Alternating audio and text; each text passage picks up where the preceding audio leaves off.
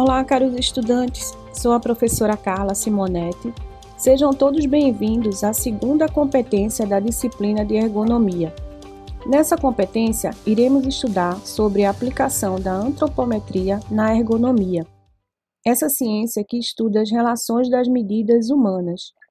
E esses estudos, associados aos aspectos ergonômicos, propiciam soluções mais adequadas para obtermos mais conforto e funcionalidade nos espaços projetados.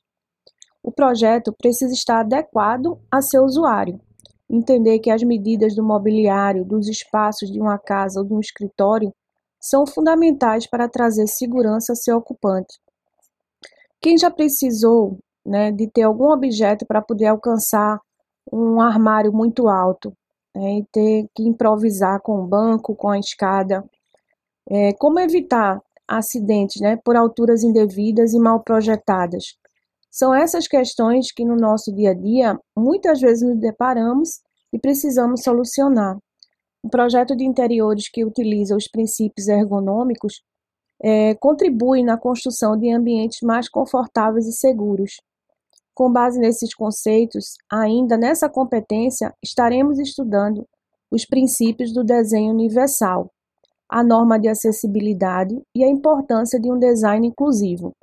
Quando falamos de um projetar seguro, precisamos pensar numa sociedade como um todo, com suas diferenças e necessidades, e projetar para pessoas altas ou baixas, abaixo ou acima do peso, com necessidades especiais ou momentâneas.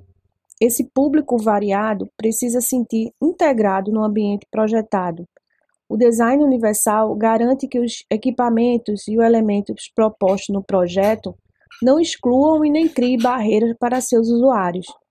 A norma de, de acessibilidade estabelece padrões que garantem o uso mais adequado dos espaços para as pessoas com necessidades especiais.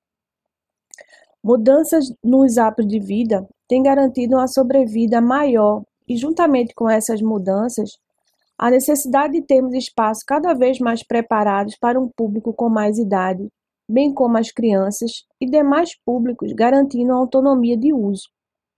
É papel do design de interiores garantir em seus projetos um conceito inclusivo, garantindo realmente conforto e qualidade de vida.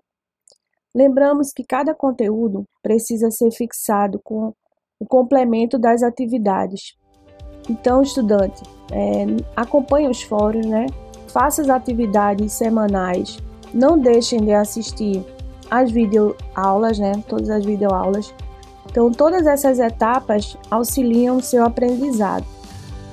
Ficamos hoje por aqui. É, nos encontramos em breve no último podcast e desejo a todos um bom estudo.